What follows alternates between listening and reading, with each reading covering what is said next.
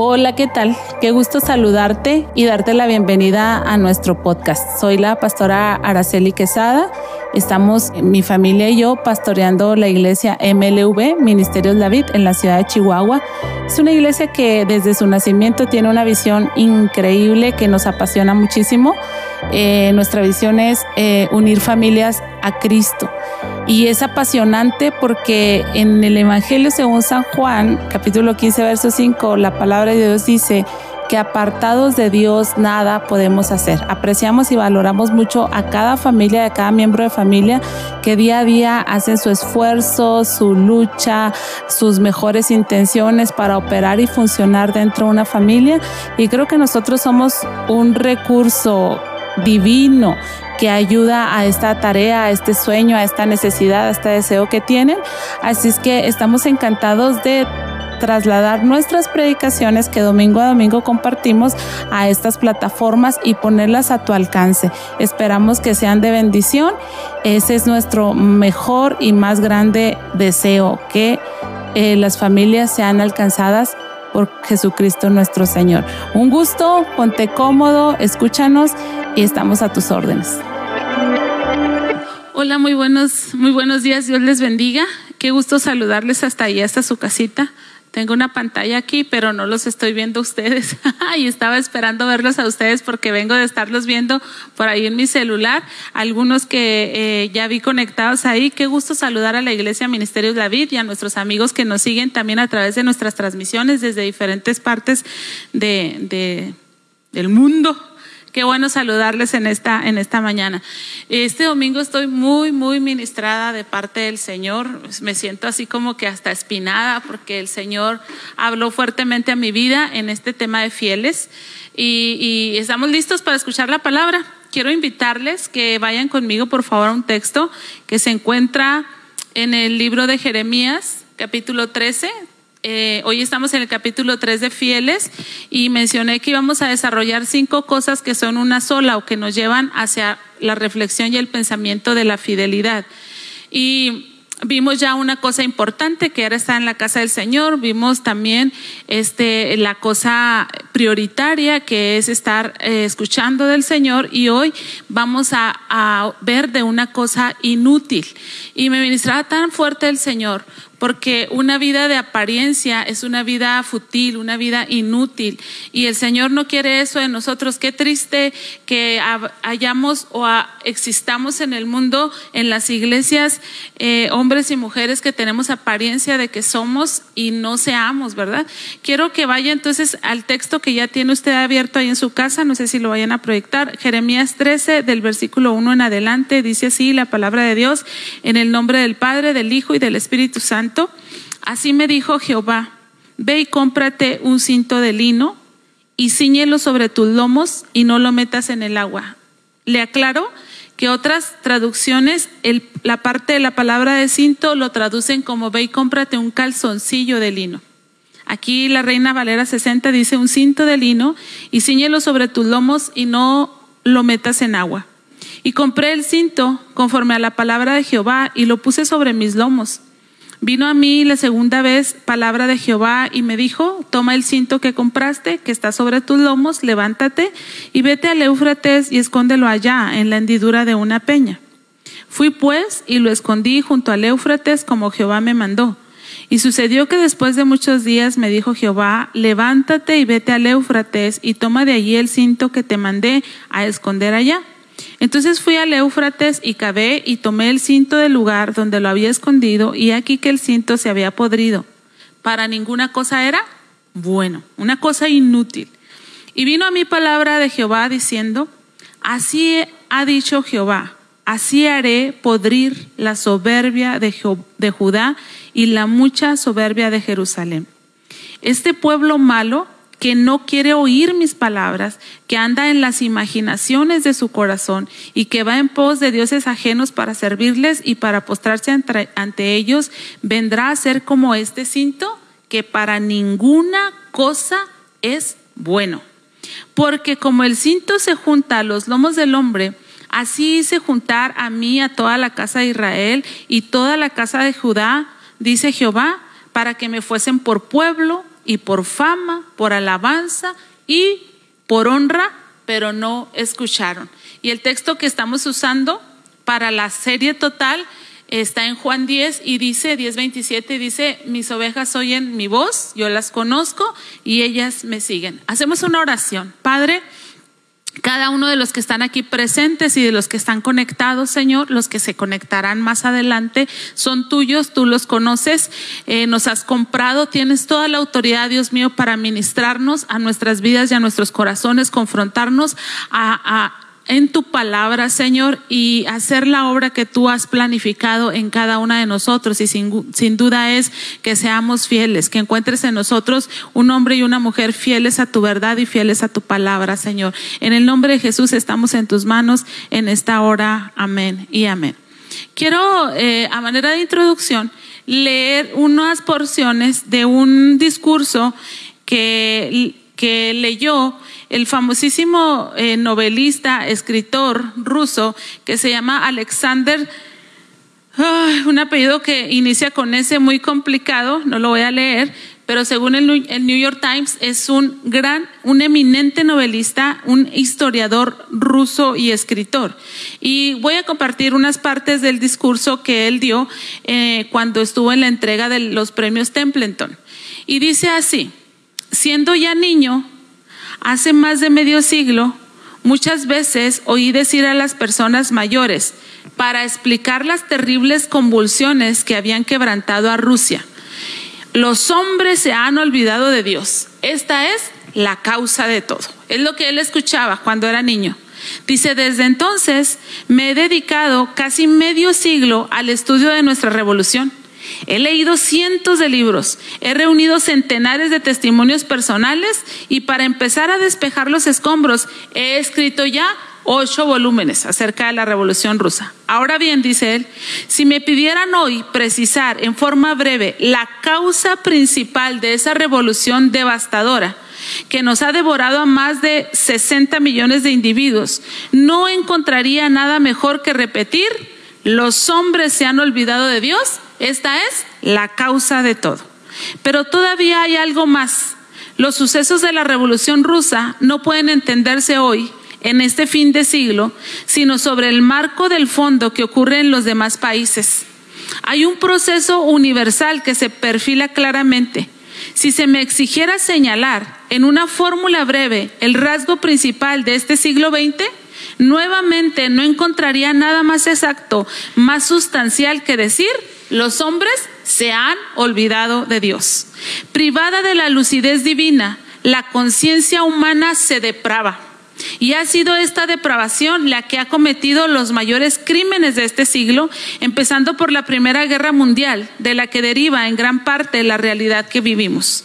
Esta guerra está a punto de ser olvidada, pero ella vio una Europa próspera, floreciente, llena de savia vital, precipitarse en la locura para destruirse a sí misma, comprometiendo su futuro por más de un siglo y tal vez para siempre. Y esta última porción de su discurso la quise mencionar porque mi énfasis está en la reflexión de él. Todos los conflictos, todas las situaciones difíciles que tenemos en Rusia o en la humanidad es porque el hombre se ha apartado de Dios. Y, me, menciono esto porque Europa antes de la Primera Guerra Mundial pues estaba en una prosperidad increíble. Dios tiene planes para nosotros increíbles, pero los vemos deteriorados, los vemos devastados, los vemos arruinados cuando el hombre se olvida de Dios. Y entonces estamos hablando de esto, una cosa inútil aunque no somos cosas, somos personas, pero un cristiano llega a ser una cosa inútil cuando se aparta del Señor. Y quiera Dios a hablar a nuestro corazón y volvernos a Él con mayor gracia, con mayor intensidad, con mayor sabiduría. En primer lugar, quiero compartir con ustedes, en base a este texto que acabamos de leer, que fuimos creados con un propósito. Cada uno de nosotros pertenecemos a un proyecto, a un planteamiento, a una gran idea de Dios. Ese se llama propósito. Y cuando no vivimos el propósito, entonces nos colocamos en la cajita, en las urnas, en las casillas de las cosas inútiles, de las personas que para nada sirven. Y entonces dice el texto en el versículo 11, porque como el cinto se junta a los lomos de los hombros, a veces nosotros podemos creer que los lomos son la espalda alta, pero es la espalda baja. Aquí se ponían este, el, el cinto que sujetaba aquellos calzoncillos de linos. Dice, yo así hice juntar a mí a toda la casa de Israel y toda la casa de Judá, dice Jehová, para que me fuesen por pueblo, por fama, por alabanza y por honra, pero no escucharon. Fíjese que el Señor, que cuida cada uno de los detalles y que conoce absolutamente todas las cosas, en Éxodo dio la instrucción de que a los sacerdotes se les hicieran calzoncillos de lino. Dijo para que ellos no sudaran y que trajeran eh, calzoncillos de lino. Dijo que iban a llegar hasta las rodillas, cómo debían de sujetarse. El Señor así es, no, bien preciso, bien cuidadoso, pero cada vez que el Señor habla, cada vez que el Señor da una instrucción, Él tiene una intención, por supuesto. Y entonces estos calzoncillos o este de, sin, perdón, este cinto de lino eh, era hecho en primer lugar para cubrir nuestra desnudez, para cubrir la desnudez de los sacerdotes. Y aquí es bien interesante porque el profeta Jeremías no estaba dentro del orden sacerdotal, él era profeta, él no ministraba dentro del templo, él ministraba fuera, a los pueblos y a los gobiernos, a los reyes. Y el Señor le, le da una instrucción didáctica y le dice, ve y cómprate un calzoncillo de lino y te lo pones y no te lo quitas ni siquiera para lavarlo, ahí lo traes puesto. Días después le dice, quítatelo, ve al Éufrates, escóndelo y días después va y le dice, sácalo, lo encuentra podrido, que no sirve para nada y ahí ahí habla, abre el corazón Dios a, Jeremías y le dice, así es mi pueblo, es un, es algo que no sirve para nada, es algo que no vivió el propósito. Así que los calzoncillos de lino, hermanos, que fueron diseñados en primer lugar para los, los sacerdotes, hablaban o significaban pudor, santidad, y la integridad del adorador. Y comencé diciéndole que una vida aparente es una vida cansada, peligrosa, sin sentido y que nos hace alejarnos del Señor. Y entonces, cuando hablamos de los calzoncillos, del cinto de lino, es la primer prenda, es la prenda interior, la primer prenda que se ponían los sacerdotes sobre ellos. Y lo que le quiero decir y que Dios ministraba a mi corazón es que Dios conoce nuestra intimidad. Dios nos conoce íntimamente, profundamente. ¿Sí me explico? Entonces, estos calzoncillos eran para cubrir la desnudez de los sacerdotes. ¿Por qué? Porque en los cultos paganos se tenían como prácticas la sensualidad, el placer, las orgías sexuales, entre otras. Y el Señor siempre ha distinguido a su pueblo, ha distinguido a sus adoradores, ha distinguido a sus siervos de lo que se está viviendo en el mundo. Entonces, ojo aquí, porque el Señor habla a nuestro corazón acerca de nuestro propósito propósito. Hay propósitos olvidados, hay propósitos llenos de telarañas, hay propósitos descuidados, hay propósitos no descubiertos, hay propósitos no, no vividos y le podemos echar culpa, culpa a cualquier situación, pero debemos ir y darnos cuenta que esto está ligado directamente con nuestra intimidad, con lo profundo de nuestro ser, con quién somos cuando estamos solos, cuando estamos con Dios, cuando las demás personas no nos están viendo. Quiero entonces hacerle una recomendación y me la hizo a mí el Señor. Sé fiel a Dios para que puedas ser fiel a tu propósito. Hace unos días comimos mi esposo Isaac y yo con un pastor amigo y comimos y platicamos de lo que usted guste y mande. Y cuando ya casi estábamos en la sobremesa por retirarnos de aquel lugar, el pastor me dio un consejo, nos dio un consejo en relación al, al, terreno. Él dijo lo que tenía que decir, mira, haga esto, haga esto, haga esto. Es la segunda persona que me da un consejo en ese sentido. Y cuando él me dijo un consejo, se me estremeció tremendamente mi corazón, porque yo sentí mi falta de fidelidad a Dios, porque ¿Cuántas veces los propósitos están colgados, están arruinados, están empolvados, están llenos de telaraña y están olvidados? Y no es por las circunstancias. Es por nuestra intimidad con el Señor, porque no hemos ido en nuestro secreto al Señor a decirle de cosas específicas que están deteniendo el cumplimiento de nuestro propósito. Y entonces, ah, se ha compungido tanto mi corazón. Así es que, hermanos, le quiero hacer esta recomendación que Dios me hizo a mí. Sé fiel a Dios para que puedas ser fiel al propósito que Él planificó para tu vida. Dice la palabra de Dios, el apóstol Pablo, porque el, el, el Señor está hablando de ese calzoncillo y dice, yo, yo lo ceñí a los lomos, así como se ciñe el calzoncillo, el cinto a los lomos, así ceñí yo a mi pueblo. Así dije, van a estar pegados, ligados a mí, de mí van a oír, de mí van a respirar, de mí van a tomar fuerza, de mí van a tener sabiduría, de, de mí van a tener inteligencia. Pero dice, este pueblo no quiso oír.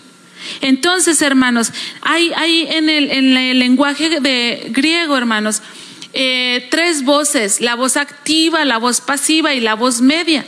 En el lenguaje español hay la voz pasiva y la voz activa, pero no existe la voz media. La voz activa es cuando una acción repercute directamente sobre ti. Eh, te, voy a peinar alguien más me está peinando y eso me va a repercutir a mí. Y entonces la, voz, la voz media, hermanos, implica que alguien actúa, pero yo la tengo que complementar que alguien hace algo a mi favor, pero yo tengo que activarme en eso. Entonces Dios ya tiene un propósito para ustedes y para mí. Eh, mi propósito es que Él, ella y ella y ella sean mi orgullo, que ellos sean mi pueblo, que sean hombres y mujeres usados para mi fama, para mi gloria, para mi alabanza. Pero ahora nos toca a ustedes y a mí hacer nuestra parte. Y dice, el cinto se sujeta a los lomos, pero nosotros, hermanos, necesitamos sujetarnos a Dios. Eso es ser fiel a Dios asirnos de Él. Y el apóstol Pablo hace una recomendación a los filipenses y les dice, asidos de la palabra de vida para que en el día de Cristo yo me pueda gloriar de que no corrí en vano ni en vano he trabajado.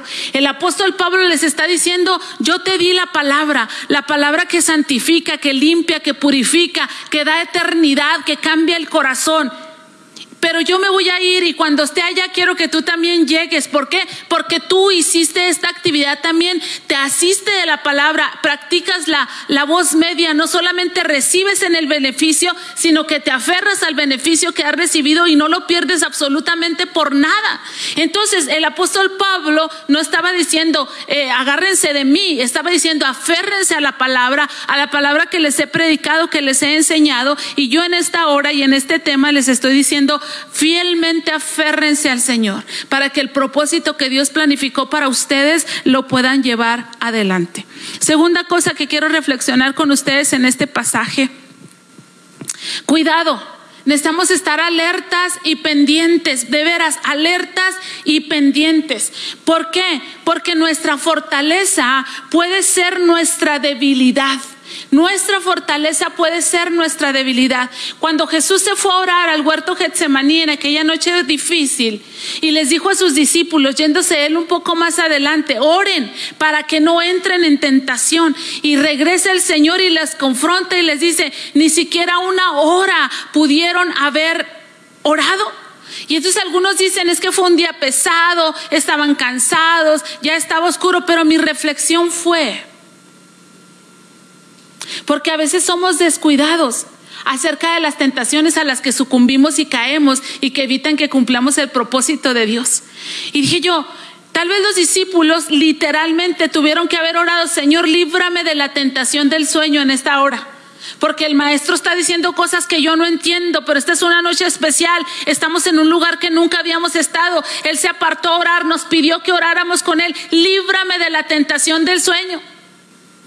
¿Sí explico? Y a veces, hermanos, somos descuidados y no nos damos cuenta de cuántas tentaciones hay alrededor de nuestras vidas. Y cuidado con nuestro corazón, dice la Biblia, sobre toda cosa guardada, guarda tu corazón porque de él mana la vida. Y el escritor está hablando de nuestro corazón. En el verso 10 dice, este pueblo malo, que no quiere oír mis palabras y luego dice que anda en las imaginaciones de su corazón y que va en pos de dioses ajenos para servirles y para postrarse ante ellos vendrá a ser como este cinto que para ninguna cosa es útil, que para ninguna cosa es buena. Somos cristianos, vamos al culto, a todo el mundo le hemos dicho que somos cristianos, guardamos esa apariencia, pero no tenemos cuidado de nuestro corazón y nuestro corazón fue la fuerza, porque nuestro corazón fue tocado cuando oímos la palabra del Señor, cuando Él vino a nuestras vidas y lo abrimos y lo instalamos y lo hemos adorado desde entonces, pero si no cuido ese corazón sensible que fue mi fuerza,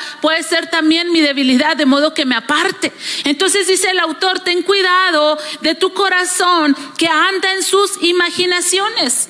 ¿Qué imaginamos los hombres en nuestro corazón? ¿Qué imaginamos los hombres en nuestro corazón?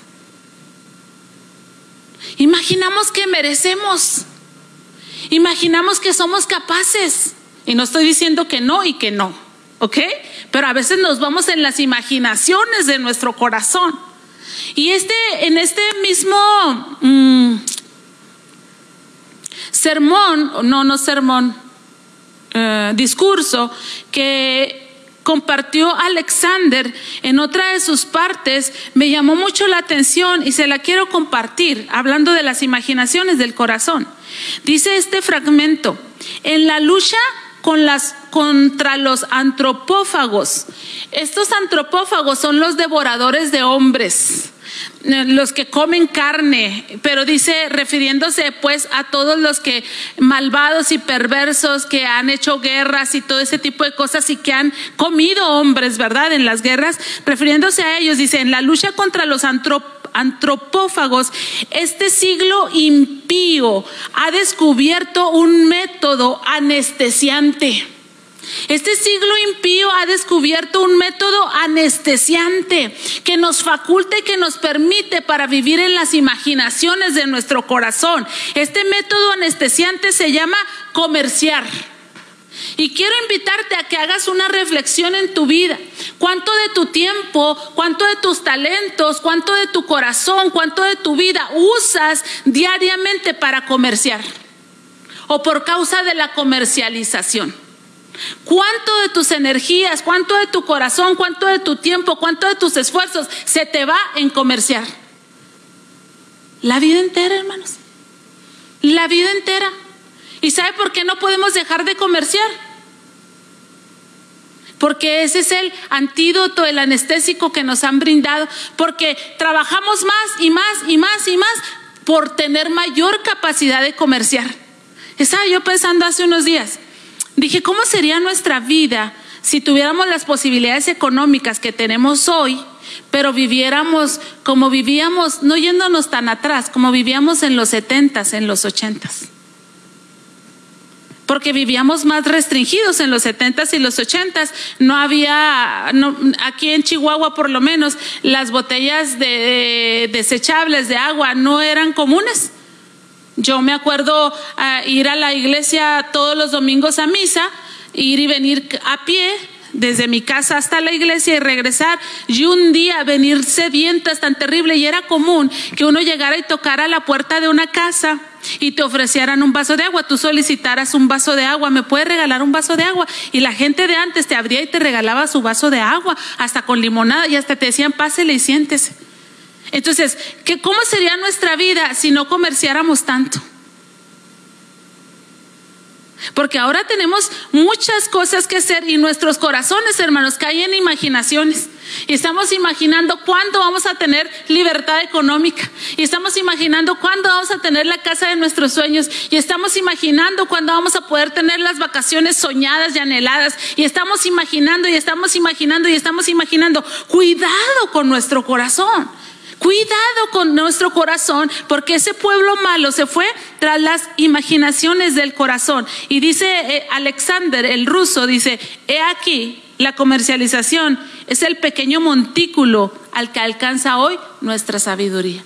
Cuando más poseemos, cuando más hemos logrado, en este ambiente de la comercialización, nos colocamos en ese montículo y decimos, mírenme a los que están más para abajo, pero a los que han logrado más que nosotros, oh, son nuestro tormento, no queremos ni que nos vean y tenemos que caer en ese anestésico, ¿verdad? Tengo que tener más porque mira aquel qué montículo tan alto, qué casa tan bonita, qué carro tan extraordinario, qué viaje se da, dónde come. Y ahora con, con las redes sociales, esto es verdaderamente un tormento. Le quiero hacer una. Usted se está ocupando de lo eterno, le está dando prioridad a lo eterno o se está desgastando en lo perecedero, en lo que para nada aprovecha, en lo que aquí se va a quedar. Una vida de apariencias, hermanos, nos puede llegar llevar a la locura. Y entonces dice que este pueblo malo que anda en las imaginaciones de su corazón, aparte de todo, se ha ido en pos de otros dioses se ha ido en pos de otros dioses, tal vez motivados por este asunto de la comercialización. Azalia nos compartió ayer en uno de los grupos de WhatsApp y le voy a compartir este pensamiento. Dice, Jesús es insaciable. Lo que Él ve en mí le complace, pero nada le satisface. Mi vida ha sido satisfecha con Jesús, pero Él no ha quedado satisfecho conmigo. Está continuamente subiéndome el listón. Esto lo dice John Wimber. ¿Qué le estoy diciendo con esto, hermanos? Necesitamos estar alertas y cuidarnos de no estar siendo guiados por nuestro corazón, sino por la palabra bendita del Señor. Y por último, quiero decirle que todo lo inútil puede dejar de serlo cuando alguien lo toma y lo usa. Y nosotros vivimos en la época de desechar, pero también en la época del reciclaje. Cada vez son más increíbles las cosas que se hacen. Hay gentes y personas que se dedican a recoger basura y se están enriqueciendo con, el, con la recolección de basura y por supuesto su transformación. El Señor, hermanos, no solamente recicla, sino que el Señor transforma, el Señor hace cosas nuevas cada día. Por eso me atrevo a decirle que lo inútil deja de serlo cuando alguien nos toma y nos usa. Dice el Señor, hice juntar, así hice juntar a mí a toda la casa de Israel y toda la casa de, de Judá, dice Jehová, para que ellos fuesen mi pueblo, fuesen para mi fama, por mi alabanza, por mi honra, pero no escucharon. Cuando los sacerdotes se vestían para aquellas tareas tan importantes y se ponían sus calzoncillos de lino y estaban perfectamente sujetos y hablaban de pureza, hablaban de pudor, hablaban de santidad, hablaban de normatividad, ellos tenían tal fama, nadie se vestía como los sacerdotes. Absolutamente nadie se vestía como los sacerdotes y eran distinguidos por sus vestiduras. Y entonces todo el pueblo sabía que ellos representaban esa pureza, ese pudor, esa santidad, esa consagración, esa adoración. Y el Señor, hermanos, quiso que ustedes y yo manifestáramos eso aún sin calzoncillos de lino. ¿Sí me explico? Solamente por lo que Dios ministra a nuestro corazón en nuestra intimidad. Pero dice este texto, hermanos, que este proyecto de Dios, este propósito de Dios se echó a perder por una sola causa. Fue un pueblo que no escuchó. Fue un pueblo que no escuchó. Y fueron llevados, hermanos, al exilio, 70 años a Babilonia, 70 terribles años en Babilonia. Fue un despojarlos, fue un destruirlos, fue un trasladarlos, fue un humillarlos, fue un avergonzarlos, solamente porque este pueblo no escuchó. El texto base dice, mis ovejas oyen mi voz, yo las conozco y ellas me siguen. Pero ellos, dice, no escucharon no escucharon. Escuchar y obedecer, hermanos, hace toda la diferencia. Escuchar y obedecer hace toda la diferencia. Es tan sencillo, pero a la vez es tan complicado.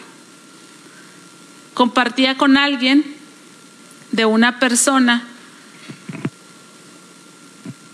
ah, que tiene un problema de salud y debe de cuidarse y de no comer ciertos alimentos. Pero esta persona no puede dejar de comer estos alimentos. Es como cuando te dicen prohibido y quieres ir porque está prohibido, ¿no? Y yo he pensado, hermanos, porque a veces censuramos mucho a las personas que tienen alguna adicción. Realmente todos tenemos alguna adicción, algún vicio, algún mal hábito del cual no queremos desprendernos y, escuchamos, ¿verdad? Escuchamos lo que nos dicen, no vayas por ahí, no comas eso, no practiques eso, no hagas aquello. Y es algo tan sencillo como escuchar y obedecer, pero a la vez tan complicado que no lo logramos. En el versículo de Juan 10, 27, que dice, mis ovejas oyen mi voz y yo las conozco y me siguen, se alegró tanto mi corazón, porque en el verso 28 dice, y yo les doy vida eterna y no van a perecer jamás, ni nadie las va a arrebatar de mi mano. Nadie las va a arrebatar de mi mano. Y ciertamente, ninguna situación, ningún demonio, ninguna adversidad nos va a arrebatar de la mano de Dios. Pero que cuando tú te bajas, cuando tú te apartas, que cuando tú y yo estamos viviendo en los propios pensamientos de nuestro corazón y en nuestras imaginaciones. A mí me dio mucha vergüenza. Cuando el pastor me dio una, y ni siquiera lo platiqué con mi esposo, fue algo que Dios ministró a mi vida. Cuando el Señor me dio una recomendación, fui confrontada. Fui confrontada. Dije, sí, pues tan obvio, tan lógico. Eso hay que hacerlo. ¿Y saben que fui confrontada? En las imaginaciones de mi corazón. Y hasta me avergoncé. Dije, han de decir las personas de, propiedad inmobiliaria, ay, la pastorcita hasta sueña que vamos a ir a hacer lo que ella tiene que hacer. ¿Y cuáles son mis imaginaciones de mi corazón? Pues que me sirvan la mesa y que me inviten a ir a sentarme. Pero esa es mi imaginación. Pero el propósito de Dios para mí es que consiga la mesa, prepare la mesa, cocine el alimento. Y todavía me lo reconfirmó, hermanos, leyendo Josué, el libro de Josué, cuando dice los reyes a los que Josué tuvo que vencer de este lado del río, del, del río Jordán. ¿Sabe cuántos reyes tuvo que vencer Josué antes de cruzar para empezar con la repartición? 31 reyes. El Señor ya le había dicho, la tierra tú la vas a entregar. La tarea más difícil no era la entregada, era poseerla. Y para poseerla tuvo que destruir a 31 reyes. Y mi imaginación de mi corazón es que el Señor sople y los reyes se vayan y me abran camino porque ahí voy yo a la que el Señor le dio una promesa poderosa. Te bajes de la mano de Dios. Mis ovejas oyen mi voz y yo las conozco y me siguen. No andes siguiendo las imaginaciones de tu corazón, que no caigas en lazo, que no quedemos en esa inutilidad. Yo les doy vida eterna, dice, y no perecerán jamás, ni nadie le arrebatará de mi mano. Mi Padre que me las dio es mayor que todos y nadie las puede arrebatar de mi mano. Los que escuchan su voz y lo siguen son fieles. Los fieles son útiles y contribuyen a la fama, a la alabanza de Dios y llegan a ser su orgullo. Seamos fieles. ¿Quieres por favor en esta hora ponerte en pie en tu casa?